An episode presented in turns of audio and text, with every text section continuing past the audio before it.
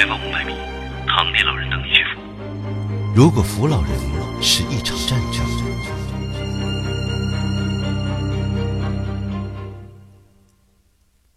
一旦老人躺下，就是你们登场的时候。特服大队守则第一条。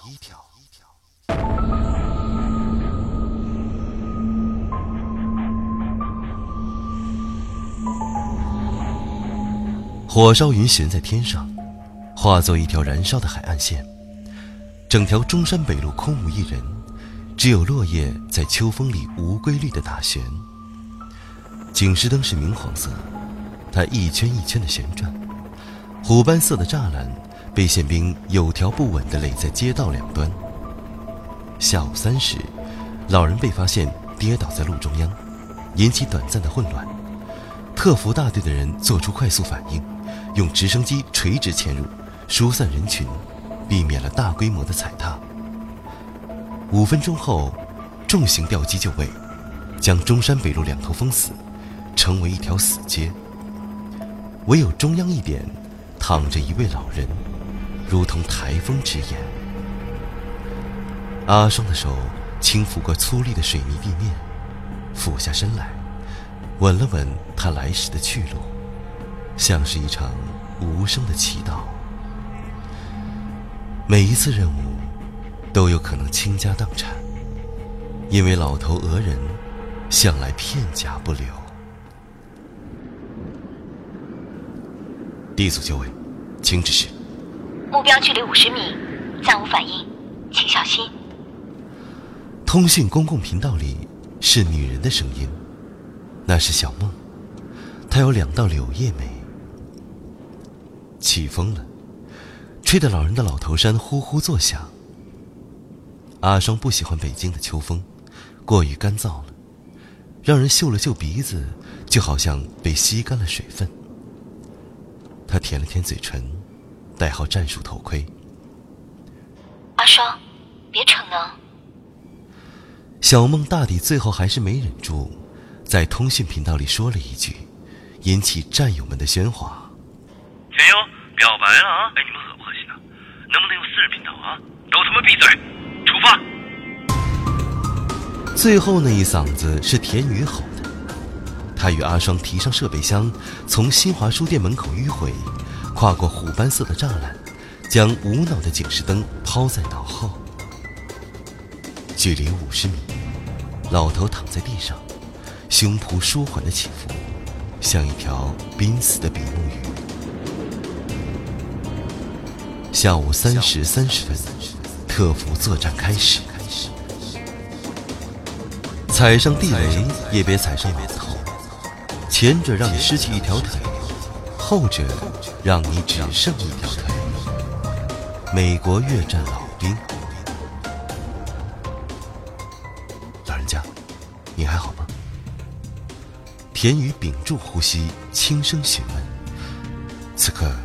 他与阿双距离老人半径不足五米，一旦老人开始讹诈，两个人都跑不了。大爷，我扶你起来。面对田宇的询问，老人没有反应，平躺在地，像是死了。二人对视一眼，阿双打开通讯频道，目标一切稳定，过去混了，应该讹不起所谓特服作战，就是指在老人开始讹诈之前，找专业人员将老人搀扶起来，防止他们对任何靠近的平民造成不必要的经济打击。去年因为搀扶老人，累计造成不必要的经济损失二百亿美元，国家扶老办出台了专项整治躺地老人行动，但收效甚微，这才不得已如此。据说，首先发现躺地老人威力的是越战中的北越人民军，在胡志明小道一带布置了大量老人。美军行军途中看见老人上来搀扶，结果被讹得连妈都不认识。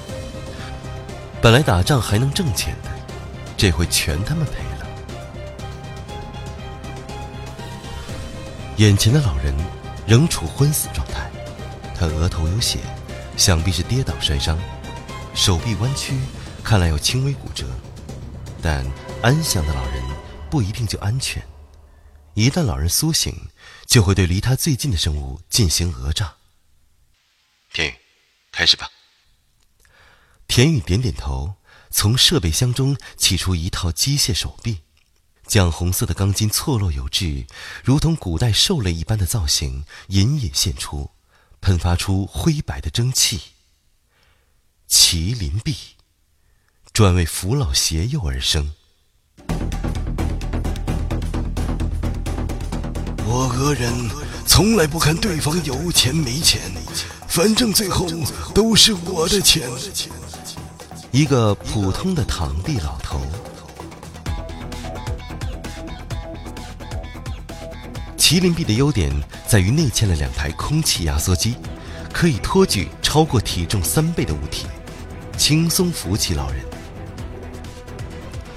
阿双，你小心。阿双套上机械臂，齿轮搅动，电源蓄满。D 组现在开始作业。好的，期待你们凯旋。通讯频道里传来手掌的声音。机械手徐徐发动，攥住老人的胳膊，维持在一个平稳的力量水平。倒数，三、像是拔地而起。又如同千钧之力，阿双咬牙一提，老人被扶了起来。处于未激活状态的老人，双目紧闭，呼吸平稳。田宇，支架。田宇展开便携式支架，小心放好。它完全符合人体功能学原理，可以从老人的肛门处顶入，与老人的双腿形成三角形支点，保证老人呈现出站立姿势。被称为阿基米德之顶。给我一个支点，我可以翘起假摔的老人。阿基米德。只要老人站起，作战就算成功结束。一个站着的老人，谁也讹不了。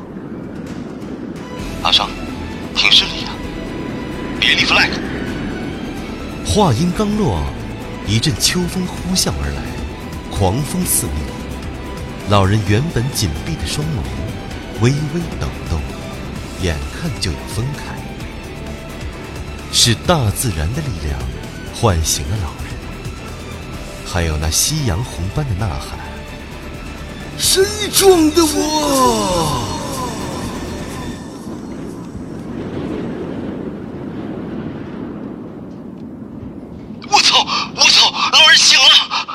通讯频道里纷乱嘈杂，作战部瞬间进入二级戒备。浓重的呼吸声成为阿双耳边唯一的声音。这一刻，田宇和阿双谁也不敢说话。老人手紧紧攥住阿双的机械臂，而田宇的阿基米德之顶还握在手里，距离老人的菊花不到两公分。然而，还是迟了。这该死的风！老人盯着阿双，那是一双年老浑浊的双眼，看得阿双浑身一耸。是你撞我的，我看见的。旋即，声嘶力竭的大喊起来：“是这个人撞的我，是他！你给我付医药费，我要瘫痪了！”阿双浑身冰凉，没想到还是被讹上了。阿双知道，自己攒的买房的钱恐怕是没了。这世上的老头最可怕，就可怕在瞬间摧毁你的人生。你扶起的不是老头，而是燃烧的死神。二战期间。美国人原本考虑空投一位老头，只要他落入日本本土，方圆十公里以内的人都会被他讹得半死不活。这位老人就是后来闻名世界的炸鸡鬼山德士上校。老人巨大的握力直接捏碎了机械臂，指甲牢牢嵌进阿商的肉里。老人之握，无人可以挣脱。妈问好。巨大的变故让田宇丧失了理智，他无法眼睁睁地看着自己的战友被讹成傻逼，于是他顾不得许多，做出了违反操作守则的事情。你哪只眼看见我们撞你了？没错，就是与老人争辩。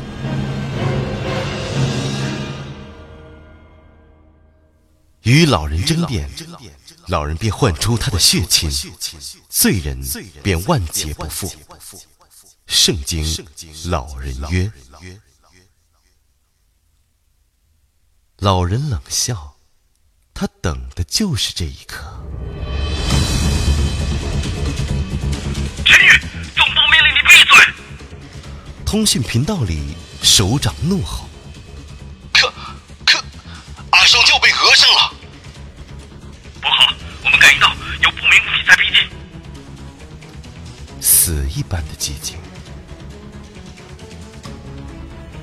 喧嚣之中，尘烟之内，不知从何处窜出来十三个老头亲戚，他们动如雷霆，急如猛虎。该死，该来的还是来了。你撞了我爸，不是你撞的，你扶他干嘛？爸，他们把你撞惨了。田宇目瞪口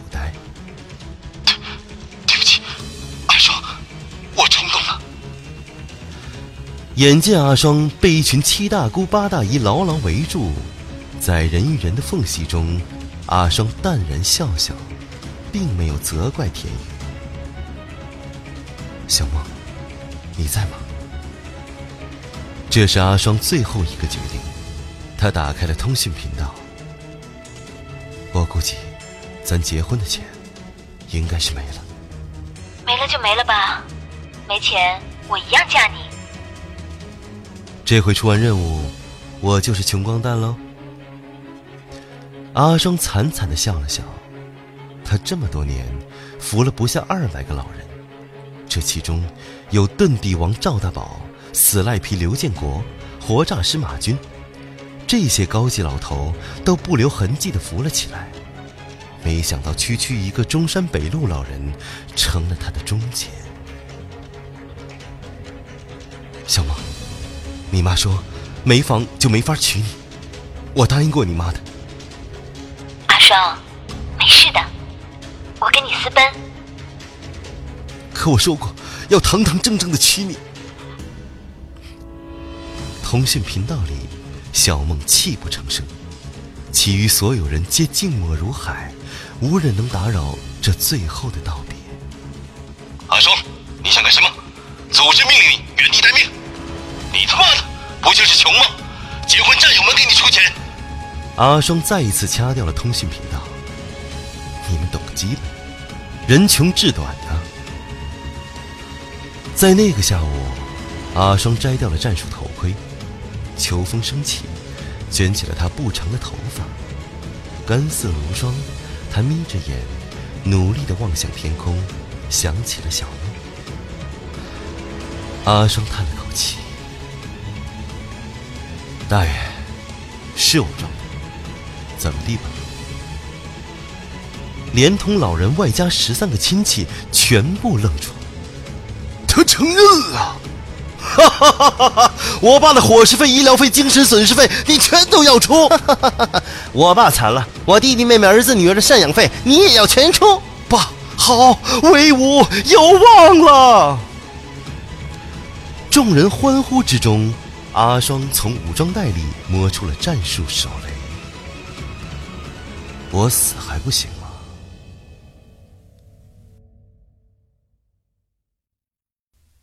经过千分之一秒的考虑，老人做出了这辈子最明智的选择。大哥，你别冲动。大爷，你叫我大哥不合适吧？哎呀，年轻人，你先把手榴弹放下嘛。大爷，我撞了你，我钱都赔你，那我也不活了，咱一块儿死吧。你这个年轻人怎么这么冲动呢？众人陷入了紧张的对峙。在一旁的田宇感受到一股不可思议的力量，好像哪里不对呀、老人的儿子盯着手榴弹，又盯着阿双，进行着激烈的思想斗争。终于，他做出了一个艰难的决定：爸，留着身子骨，不怕没人讹呀！老人一愣：“你啥意思啊？”爸，你再想想，是人家撞的吗？哎呦，我再想想，又好像好像又不是了。阿双摇了摇头，别害别人了，就是我撞，我死给你看。说罢就要拉响战术手雷，这玩意儿只要炸起，这一片十几个人谁也躲不过弹片。老人猛然松手。年轻人，不是你撞的，你若安好，咱俩都好。哎，真不是你撞的，我们跟你闹着玩儿呢小朋友，哎，我爸跌倒是为了锻炼身体，哎，是吧，啊爸？老人一个后空翻转体，三百七十五度躺在地上。你看，年轻人，我自己跌倒的，我好的很。你快把手榴弹收起来。阿双目瞪口呆。哎，再见啊！呃，再见。老人在亲戚的簇拥下，生龙活虎地离开了现场。从扶持作战到老人离开，总计二十分钟，其中十九分钟处于紧张的对峙状态，直到阿双准备自爆。阿双茫然地捡起战术头盔，将手雷塞回武装带。留在原地的田宇与他面面相觑。通讯频道里炸了锅了。阿双，你快来一趟通讯部，小萌以为你要死，自己关在房子里不出来，我们怕他想不开呀、阿双一瞥，瞅了眼田宇，去呀！你他妈的看着我干嘛？全队等着喝你喜酒呢！阿双拔腿就跑，抬头看，火烧云四散而去，天空碧蓝如洗。田宇欣慰的笑了，接通了装备部的通讯频道。喂，是装备部吗？那个什么麒麟臂去他妈的吧！下次统一给配个手雷，级数那种。扶不起来就弄死他。汉昭烈帝，主丞相孔明。